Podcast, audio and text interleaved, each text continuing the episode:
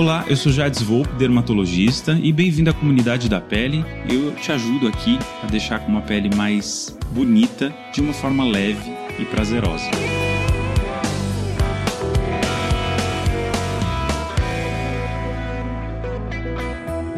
Oi, turminha da comunidade da pele, tudo bem? Hoje o nosso tema é menopausa. Por que, que isso deixa a pele com mais flacidez, mais rugas? Ou seja, a gente vai aprender como cuidar da pele nessa fase de vida, que não é mais um terror. Olha, muitas mulheres acreditam que a menopausa realmente seja um terror. Por quê? Porque a menopausa, para muitas, tem um aspecto, além dos aspectos físicos, tem um aspecto psicológico muito importante. É como se ela estivesse chegando no final da sua fase de vida produtiva.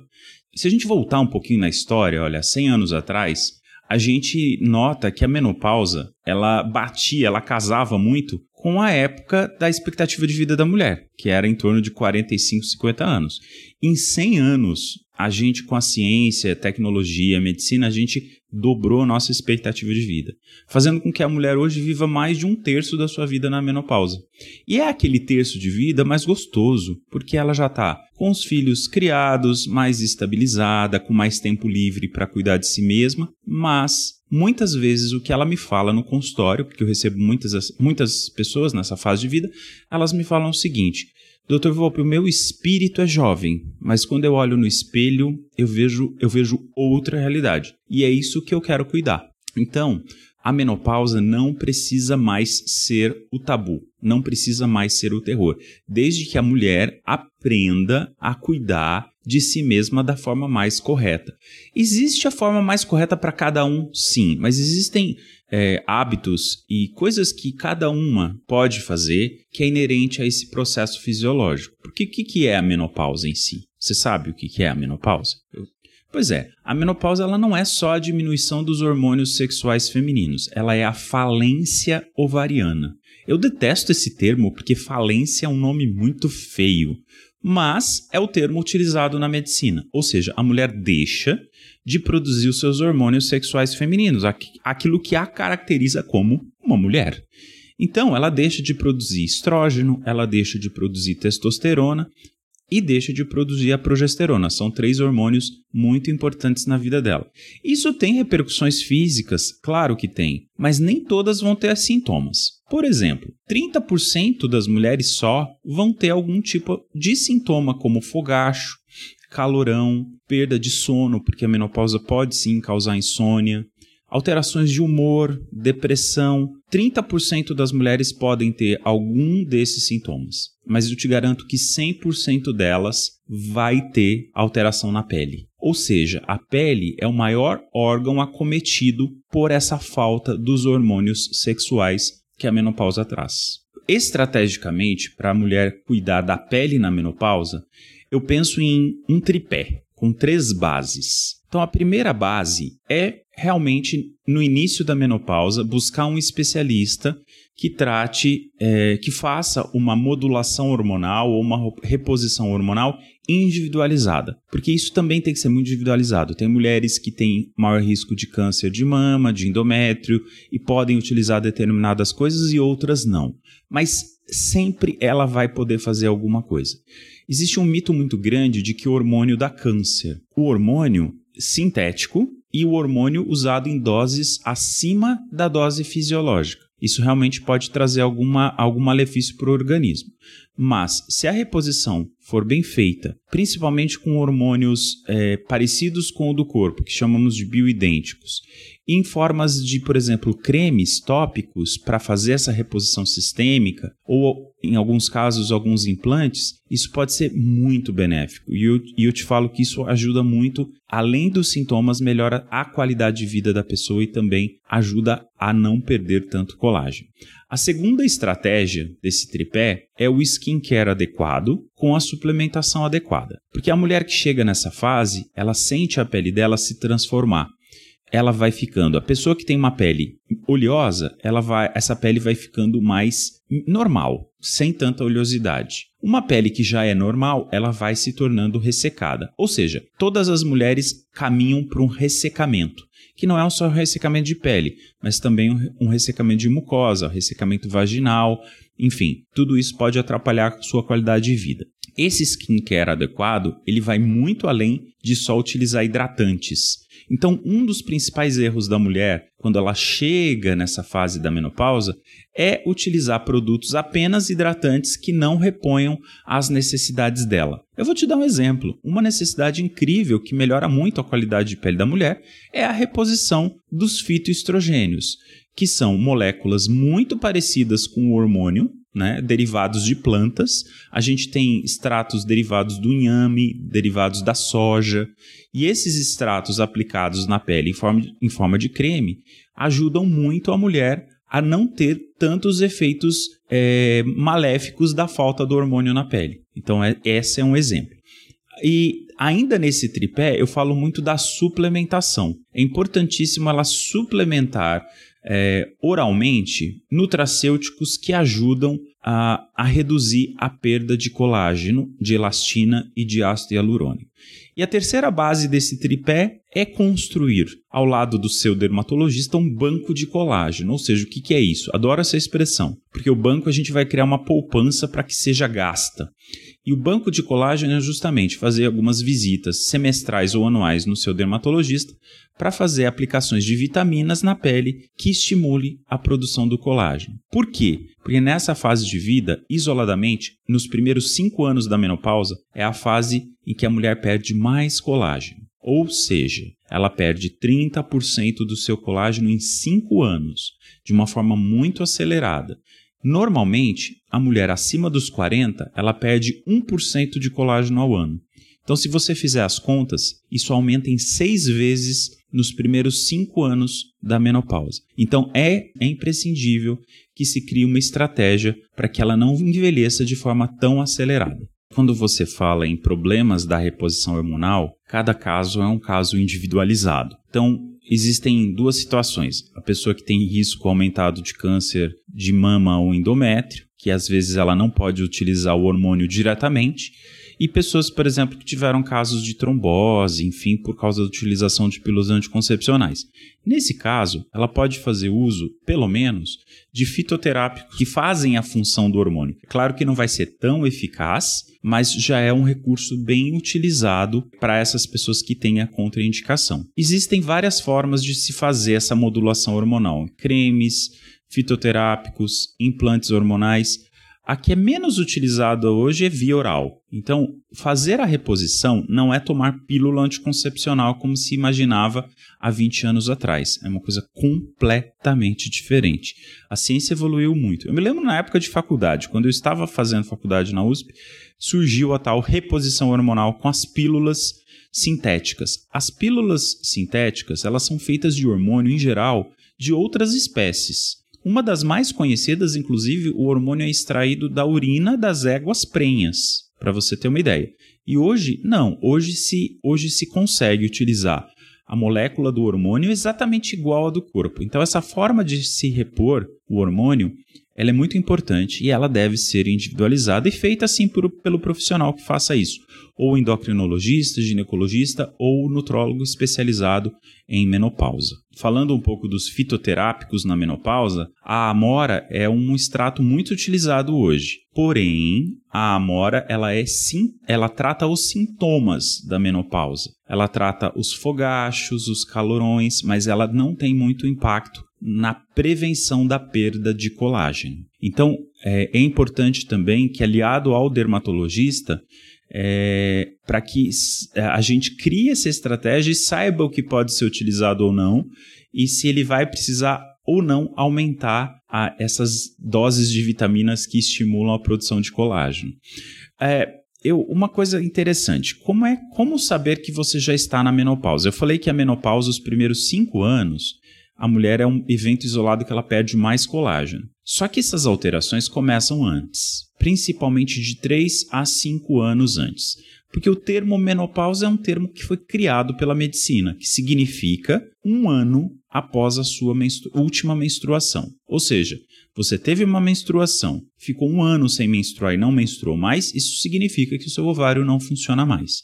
Só que as alterações de, na pele começam anos antes. Então, imagine que essa perda de colágeno já venha, vinha acontecendo num ritmo de 1% ao ano. Depois, nessa fase pré-menopausa, que a gente chama de climatério, ela aumenta para dobra, para 2% ao ano. Somado a isso, você também tem a perda de elastina e de ácido hialurônico. Então você sente flacidez, perda da elasticidade, perda do vício e do brilho, pequenas rugas finas surgindo principalmente ao redor dos olhos e ao redor da boca. E isso, se você emagrece ou oscila de peso, isso impacta ainda mais, né? E, ou se você tem baixo consumo de proteína, que hoje as mulheres fazem muita dieta e acabam tendo uma alimentação pobre em proteínas que são essenciais para a formação do colágeno. Agora, isso se traduz muito da seguinte maneira: a pessoa que não cria, não faz nenhuma dessas estratégias, ela costuma chegar até mim, por exemplo, no dermatologista especializado nessa fase de vida, e fala assim, doutor, eu em nove meses parece que eu envelheci dez anos.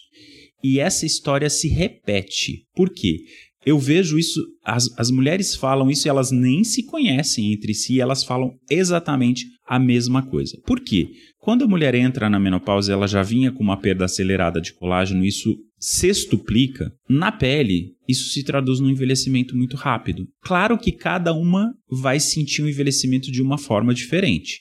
Tem uma que vai sentir mais flacidez, tem outra que vai sentir mais ruga, tem outra que vai sentir a pele sem viço. Então, a forma como cada uma vai envelhecer é diferente, depende da genética, depende das condições de vida, depende dos hábitos. Agora, o que isso acontece, isso acontece. Se não se criarmos, não criarmos uma estratégia, essa conta chega.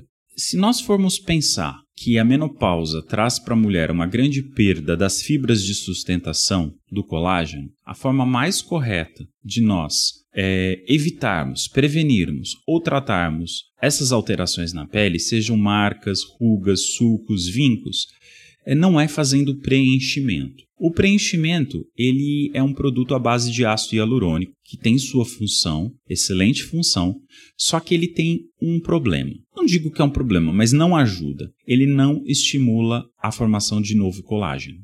Então, se fisiologicamente o que a mulher está perdendo é o colágeno, é importante que nós, dermatologistas, tracemos para as pacientes nessa fase de vida um tratamento que visa a estimulação de colágeno. Com esta estimulação, ela vai ter resultados mais naturais, sem transformar o seu rosto, não vai ficar com uma expressão diferente e ela vai sim ganhar firmeza, vai ganhar viço, vai melhorar suas rugas finas, vai melhorar a flacidez, ou seja, vai ter um, um, aspecto de uma pele melhor, menos envelhecida ou até assim mais jovial, digamos.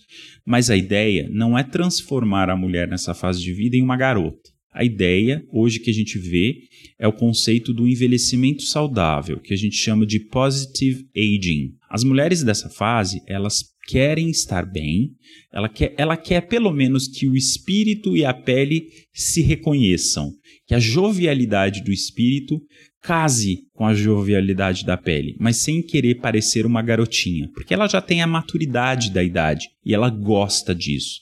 Então, o que ela quer é desfrutar dessa fase de vida de uma maneira plena. Eu tenho até algumas pacientes, até mesmo a Cláudia Raia, que fala que a menopausa é um segundo ato. É um segundo ato da peça. E esse segundo ato é melhor que o primeiro ato.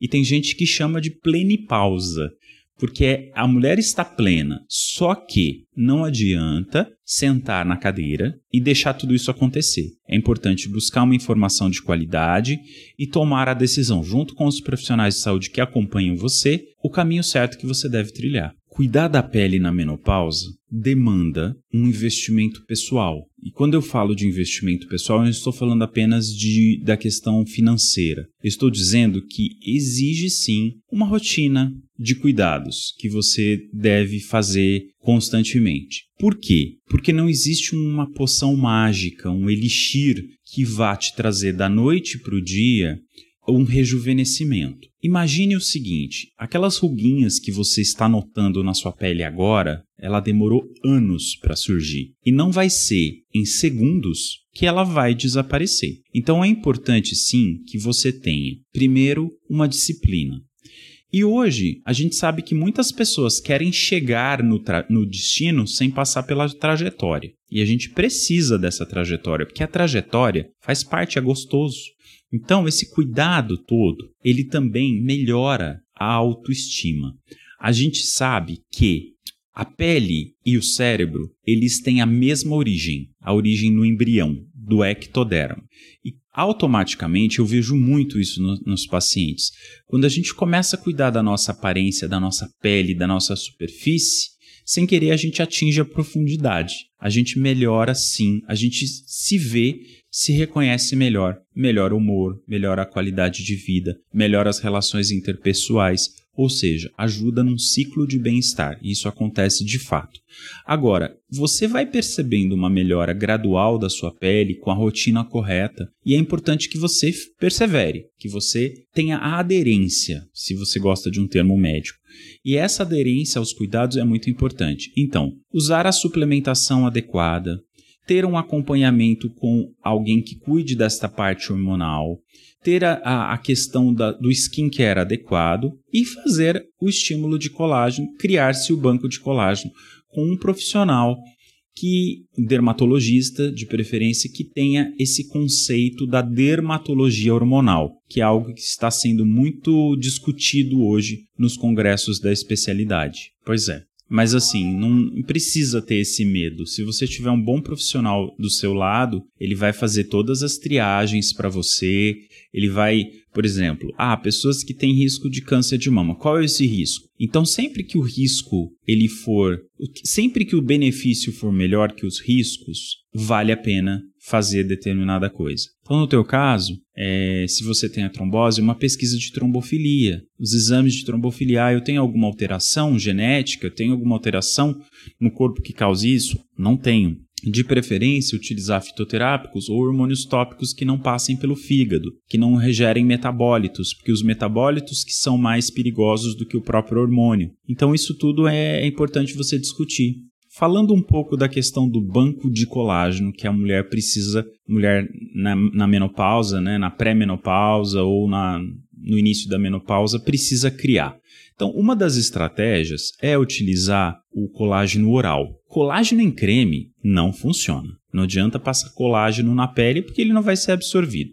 Antes disso, o que é o colágeno? O colágeno ele é uma proteína de sustentação que nós temos no nosso corpo. Em torno de 20 a 30% das nossas proteínas são proteínas colágenas que dão sustentação e firmeza, não só para a pele, mas para cartilagens. Ele está presente em vários órgãos do nosso corpo. E o da pele, que é um tipo específico, tipo 1 e 3, ele é responsável pela sustentação e pela firmeza, pela força têncil. É como se fosse um cabo de aço que segurasse um peso. É essa imagem que você tem que ter em relação ao colágeno. O problema é que ao longo da vida, sol, hábitos ruins, cigarro, alimentação rica em produtos industrializados e açúcares, e aí a falta do hormônio, a gente acaba destruindo o nosso colágeno que a gente tem e deixando de fabricar colágeno novo. E aí nessa fase da menopausa que é importantíssimo se criar esse banco de colágeno. O colágeno oral ele foi desenvolvido pela indústria há mais ou menos 20 anos, mas ele ganhou popularidade nos últimos 10 anos. O colágeno oral hidrolisado, ele basicamente é o colágeno extraído de, da cartilagem de algum animal, como por exemplo dos bois, dos porcos, e quebrado em pequenas frações para que a nossa nosso intestino possa absorver. Porque se não houver essa quebra, é como comer um colágeno do bife. Ele não vai ser absorvido como colágeno, ele vai ser absorvido como aminoácidos, que são as menores frações do, das proteínas. Agora, a importância de se quebrar este colágeno é para que a gente absorva pequenas frações que são muito parecidas com as frações que são utilizadas na formação do colágeno. O colágeno hidrolisado ele é quebrado de forma muito aleatória, então ele não tem tantas tantos, tantos peptídeos, né, que a gente chama essas frações menores de proteína, parecidos com a, a, o da pele. Então, isso quer dizer que o colágeno oral hidrolisado ele é uma fonte de proteína excelente. E essas, esses peptídeos eles vão ser utilizados aonde o seu corpo mais precisa naquele momento. Não é você que vai decidir, é a sua bioquímica. Então, se você passou por um processo de cirurgia, está fazendo uma cicatriz, está cicatrizando, essas proteínas vão ser utilizadas ali, entendeu? Então, se você tem está treinando, fazendo musculação, provavelmente esse colágeno vai ser utilizado na, no músculo como forma de proteína. Agora, se você quer um efeito mais direcionado para a pele, a gente precisa utilizar o que a gente chama de peptídeos bioativos de colágeno. Existem alguns. Um deles é o verisol, que é um peptídeo bioativo de colágeno. Ou seja, esses peptídeos bioativos, eles tiveram uma segunda quebra e por essa segunda quebra, eles têm proteínas mais parecidas com a da pele. Então é como se ele tivesse um GPS, ele vai mais para a pele. Existe também prote... um outro peptídeo bioativo de colágeno marinho, que eu gosto muito, às vezes eu suplemento. As duas coisas, de duas origens, o, o colágeno marinho e o colágeno bovino. E aí sim eles têm mais propriedades, é, mais efeitos específicos na pele. Agora veja, nós não estamos falando de elixires mágicos. Por quê? Porque isso é responsável pela prevenção, se você é jovem, ou por uma manutenção de em torno de 10% até 20% do seu colágeno. Agora, se você quer realmente, você já tem, se você é uma pessoa que não tem tantos efeitos do envelhecimento na pele, utilizar o colágeno, ele é bom como prevenção. Agora, e eu recomendo sempre para mulheres acima de 35 anos, homens também, mas sobretudo acima de 40, mais importante. Agora é importante que tenha-se a dose correta com a associação correta dos ativos, para que o efeito seja bem importante. Tem gente que toma colágeno e fala: não tenho, não sinto diferença. A dose pode ser ruim ou o colágeno pode ser de uma qualidade ruim. Agora, quando a gente fala de se criar um banco de colágeno porque a pessoa está entrando na menopausa ou ela já sente esses sinais de envelhecimento na pele, que em geral quando ela procura ajuda, aí sim a gente precisa potencializar esses efeitos. Aí entram as aplicações injetáveis de estimuladores de colágeno, que são vitaminas que vão ativar as suas células a fabricarem colágeno por um período às vezes de dois anos ou até mais.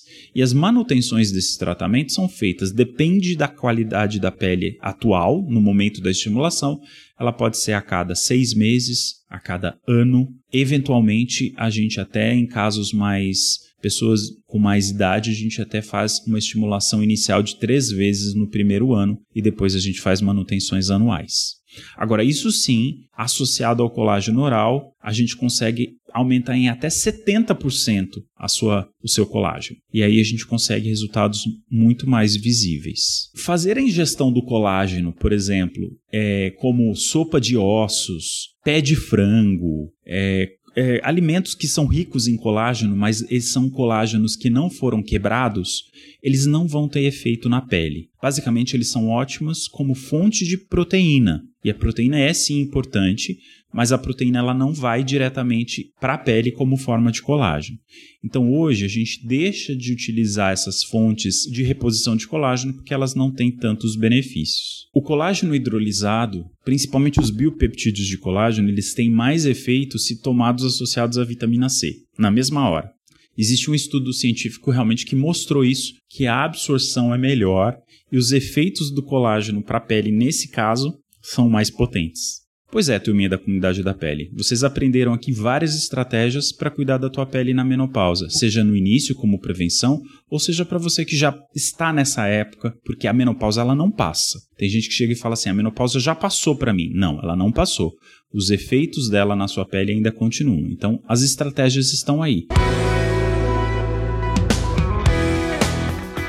No próximo podcast eu vou explicar um pouquinho mais para vocês sobre como fazer o banco de colágeno com o dermatologista, elencando quais produtos podem ser utilizados de que, de que forma e como você pode rejuvenescer de uma forma natural. Então é isso. Se você não segue aqui a gente ainda no Spotify, dá um seguir aqui acima para receber sempre as novidades.